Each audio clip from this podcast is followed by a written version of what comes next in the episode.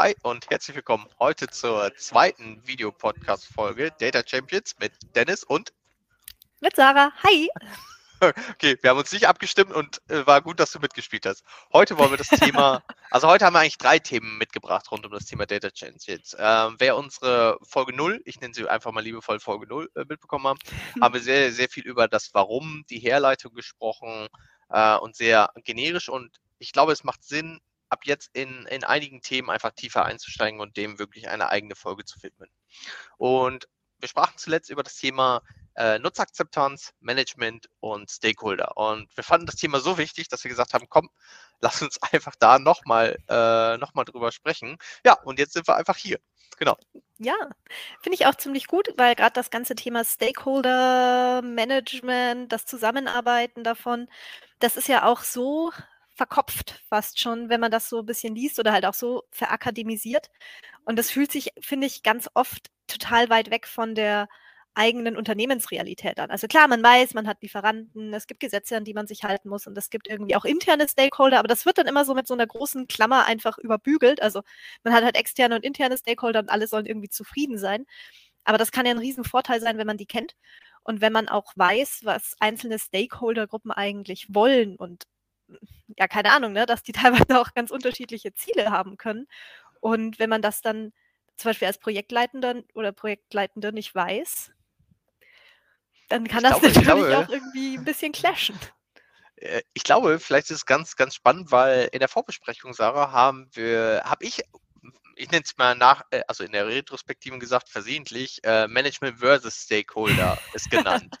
Und mhm. du hattest berechtigt den Einwand und gesagt, so ganz ehrlich, es ist kein Gegen, weil auch das Management Teil ein, oder auch äh, Teil des Stakeholder ähm, mhm. der Person sein kann. Und da dachte ich, genau richtig. Und vielleicht fangen wir einfach mal an mit der Begriffsdefinition und versuchen das nachher in den Kontext zum Thema äh, Data Champions reinzubringen. Und da würde ich einfach dich, äh, Sarah, mhm. bitten, weil das ist zu 105 Prozent deine, deine Disziplin. ja. Mhm. Ähm, wie würdest du die Rollen ähm, beschreiben, laut, laut deiner Erfahrung und laut der Definition? Ähm, mhm. Ist es ein, ein Und? Und neben dem Management, welche Stakeholder gibt es noch? Ich glaube, damit sollten wir mal starten. Mhm. Stakeholder kann man ja ganz entspannt im Deutschen auf den Begriff Interessensgruppen runterbrechen. Das, das bedeutet, welche Gruppen sind eigentlich an meinem Unternehmenserfolg interessiert? Das ist natürlich, wenn wir jetzt so erstmal nach draußen gucken, ist natürlich der Staat. Der Staat hat ein total großes Interesse daran, dass Unternehmen erfolgreich sind, weil das bedeutet Steuern, das bedeutet Arbeitsplätze. Dann, was haben wir noch an externen Stakeholdern? Lieferanten und Lieferantinnen. Weil eine gute Lieferantenbeziehung sorgt dafür, dass eine Seite quasi Sachen bekommt, die sie zum täglichen Arbeiten braucht und die andere Seite, naja, dass sie ihren, ihren, ihre Arbeit auch macht und ihre eigenen Mitarbeiter bezahlen kann. Dann haben wir die Kunden als externe Stakeholder, die natürlich ihre Leistungen erwarten und auch erwarten können. Äh, und noch so Themen wie Gesetze, Datenschutz zum Beispiel, Umweltauflagen. Äh, bei einer Firma, die stark im produzierenden und Fertigungsgewerbe ist, kann es natürlich sein, dass zum Beispiel noch Umweltgruppen oder ähm, städtisches Gesundheitswesen auch noch eine externe äh, Gruppe sein kann an Interessen. Und ähm, all diese Dinge sammelt sich dann so ein bisschen in dieser externen Sphäre. Hm, das sollte, das sollte man durchaus auch am, am, am Schirm haben, dass es die gibt. Wenn wir aber jetzt auf das ganze Thema Datenkultur gucken, ist das ja eigentlich ein Thema, das so eine externe Gruppe erstmal so gar nicht so stark interessiert, wie unsere internen Prozesse funktionieren. Und dann haben wir eben das ganze Thema interne, äh, interne Stakeholder. Und da ist es dann oft so, dass es eben abgebügelt wird mit, es gibt halt das Management und es gibt die Angestellten. Das ist aber, finde ich, ein bisschen kurz gegriffen. Weil man hat zum einen, wenn wir jetzt so ein bisschen ins Unternehmen mal so reinzoomen, hat man natürlich einmal das Board, das Management Board, die Menschen, die direkt und unmittelbar vom Unternehmenserfolg profitieren. Im Mittelstand ist es ganz häufig auch der Eigentümer oder die Inhaber. Ist manchmal vielleicht noch, wenn es irgendwie noch Investoren gibt, die sind auf so einer Grenze zwischen extern und intern, weil die sind von den internen Prozessen nicht direkt betroffen, müssen aber Geldmittel zum Beispiel dafür freigeben. Und dann haben wir aber natürlich beim Management, also dem Management direkt untergeordnet als eine weitere interne Interessensgruppe, die ganze Führungsriege, das mittlere Management im Prinzip. Weil natürlich jeder Abteilungsleiter, jeder Business-Einheitenleiter hat natürlich auch eigene Ziele.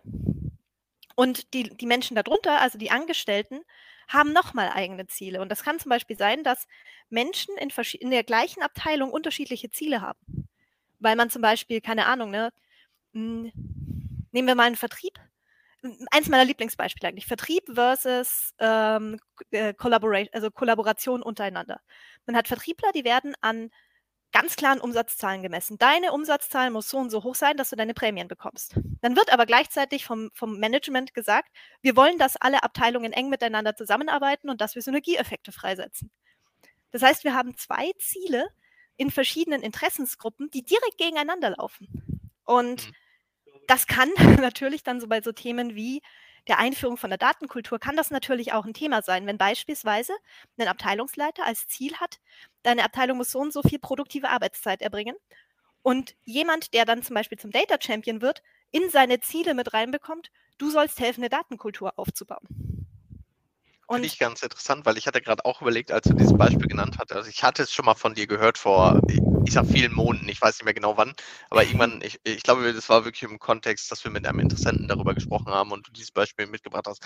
Und ich glaube, ganz wichtig ist, wie ist der Bezug zum, zum Thema Datenkompetenz oder Datenkultur, in dem Bereich eher Datenkultur. Und zwar ist es, glaube ich, wirklich, wenn man versteht, wer meine Stakeholder sind und welche, also ja, welche, welche, nicht welche Eigenschaften, aber welche Ziele sie damit verfolgen. Der eine äh, hat halt vielleicht hart monetäre Ziele, der andere hat halt eher so teambildende Ziele. Mhm. Wenn man das Verständnis dafür hat eigentlich, was, was, was den einen oder den anderen betreibt, hilft natürlich trotzdem von Anfang an eine solide Basis, hilft natürlich eine Datenkultur, zumindest schon Verständnis aufbauen für den einen als auch für den anderen. Ähm, jetzt hast du quasi externe Stakeholder mal genannt, aber die würde ich jetzt mal etwas aus dem Universum rauslassen, weil gerade wenn wir im Bereich Data Champion sprechen, gerade auch im Mittelstand, äh, reden wir sehr viel über die internen Rollen, Rollenbesetzung, internen Mitarbeiter, weniger jetzt ähm, über, über ähm, äh, Seiteneffekte wie, wie ähm, Investoren genau. Ähm, etc. Ähm, Management hattest du auch schon genannt, also, also quasi wieder das Commitment Management als, als Teil des Stakeholder-Managements wirklich, also auch wirklich sein Commitment geben. Mhm. Siehst du ausgewählte Mitarbeiter auch in, in, als Stakeholder oder siehst du schlussendlich alle, die mit dem Thema Daten ähm, quasi in Berührung kommen, sind sie automatisch Teil de, der Stakeholder-Map? Mm, das hängt von der Perspektive ab, würde ich sagen. Also Kannst du dich erinnern, dass wir, dass wir bei Folge 0 auch gesagt haben, es hängt davon ab und ich wollte es unbedingt vermeiden? Nein, es hängt von der Perspektive ab. Das heißt nicht, dass es davon abhängt, sondern äh, ein Mitarbeiter sieht sich selbst nicht zwingend als Stakeholder. Das meine ich hm. damit. Also ich als Mitarbeiter bin vielleicht erstmal bei so einem neuen Thema überhaupt nicht an Bord und sehe mich auch nicht als Interessensgruppe. Ich aber als Management, als Sponsor und vielleicht als Projektleiter weiß genau, hey, das ist eigentlich ein Stakeholder von mir. Also nicht jeder, der ein Stakeholder ist, weiß auch zwingend, dass er das ist.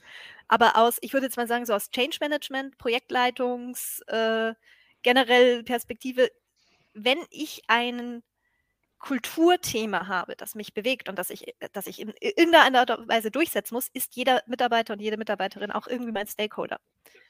Weil Wer? Kultur prägt sich ja durch gemeinsames gelebtes mhm. Miteinander, Kommunikation über bestimmte Themen und Informationsflüsse.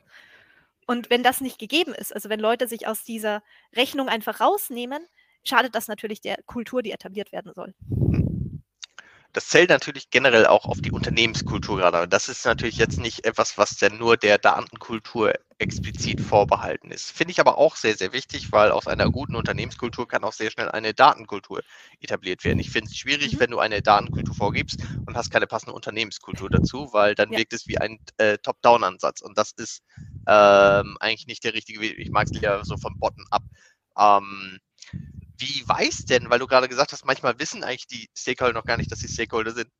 Ähm, wer sagt ihnen denn, dass sie Stakeholder sind und ab wann ist man denn Stakeholder aus deiner Sicht? Also wer sagt das einen? Am besten natürlich äh, die, die Kommunikation rund um das gesamte Thema Minute 1. Also mhm. je früher ein, ein, ein ja, disruptive Ereignisse, also wenn Sachen passieren, die die Zusammenarbeit verändern und wenn zum Beispiel ein Unternehmen vorher gar keine Datenkultur hatte und äh, Daten überall verstreut waren, die jetzt plötzlich zentralisiert zusammengesammelt werden. Auf einmal können mehr Leute auf Daten einsehen, als sie es vorher haben.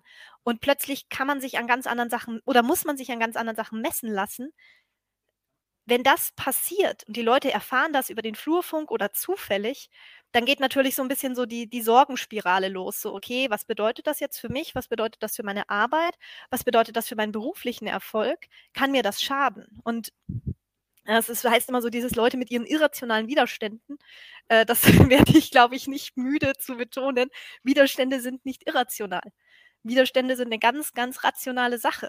Weil wenn man das Gefühl hat, gegen etwas zu sein, weil es einen schadet, kommt das aus einem rationalen Ort. Man hat sich ja selber beim Denken zugehört. Dass aber vielleicht die ganze Informationsbasis nicht stimmt oder dass man einfach die gesamte die gesamten Perspektiven noch nicht erfasst hat oder vielleicht, dass auch einfach Informationen schlichtweg nicht richtig bei jemandem angekommen sind. Das kann natürlich diese Widerstände erhöhen oder eben auch senken. Und deswegen, wer, wo, woher erfährt man es? Am besten natürlich von den Leuten, die das gerade voranbringen wollen, und zwar mhm. möglichst über möglichst viele verschiedene Kanäle möglichst früh. Und ja, wann wissen Sie es, dass Sie Interessensgruppen sind? Im besten Falle, wenn die, die Kommunikation dazu Ihnen auch klar macht, welche Mehrwerte Sie davon haben. Dann interessieren Sie sich nämlich auch dafür. Okay. Würde es wahrscheinlich bedeuten, dass dadurch automatisch auch eine höhere Nutzerakzeptanz stattfinden würde? Ja, klar.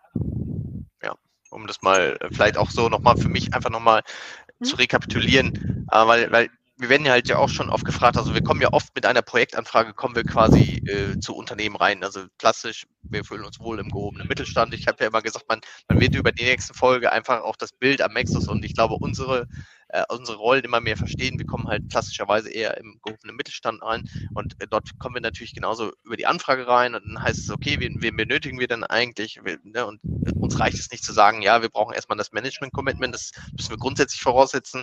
Dann ist aber genau, was du gesagt hattest, wer gehört denn noch mit zu den Stakeholdern? Wir fokussieren uns größtenteils auch auf die interne Sicht.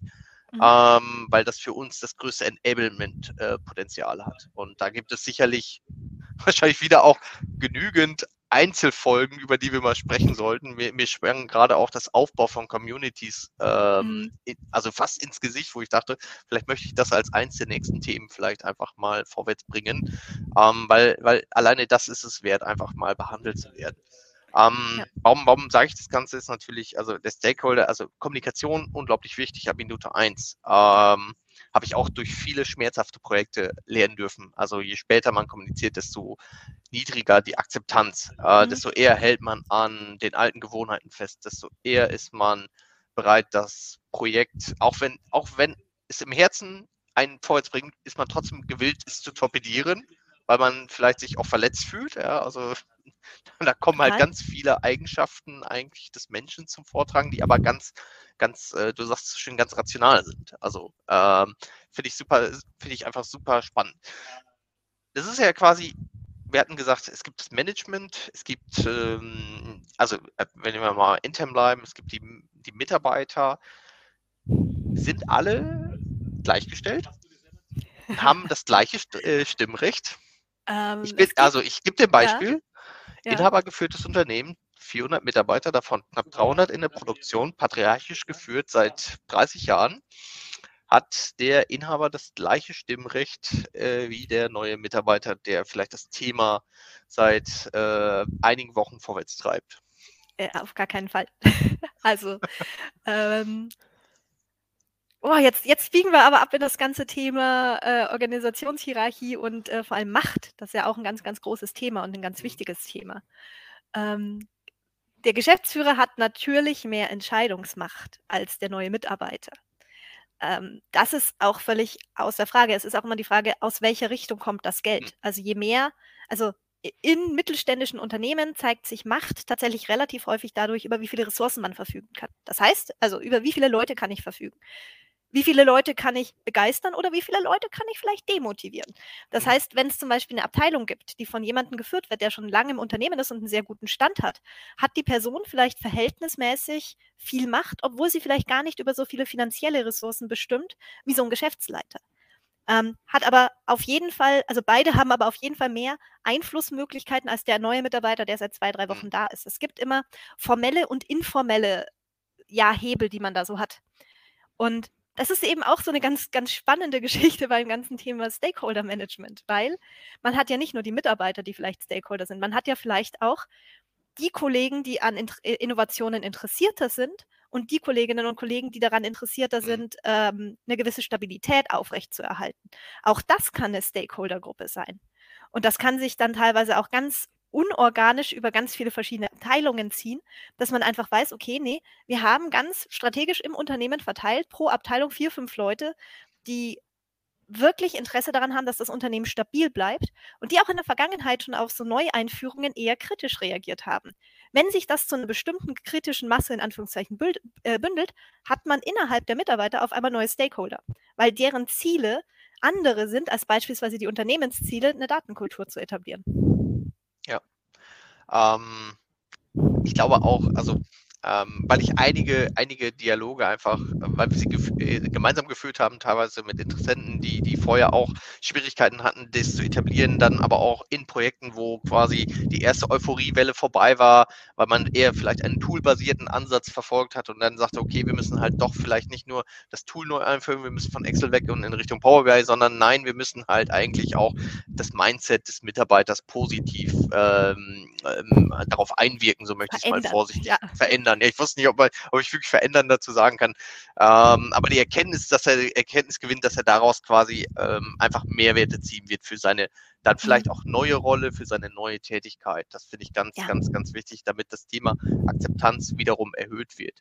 Ähm, Stakeholder Management bin ich beide, das, das greift halt sehr tief manchmal in die Organisation eines Unternehmens rein. Ich glaube, je nach Organisationsform gibt es schon Vor- und Nachteilige für einige Modelle. Ähm, mhm. ich, ich, glaube, da, da, zielen wir aber heute auch gar nicht drauf ab, weil sonst sitzen wir wahrscheinlich heute Abend noch hier. ähm, ich wollte aber einfach heute auch verstehen, einfach quasi, welche Stakeholder gibt es? Ist das ein Management versus Stakeholder? Ich glaube, wir konnten klar sagen, nein.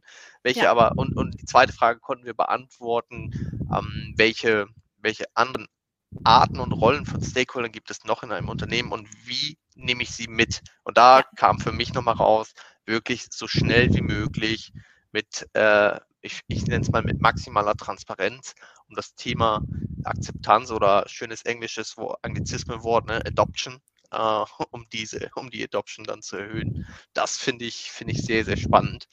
Ähm.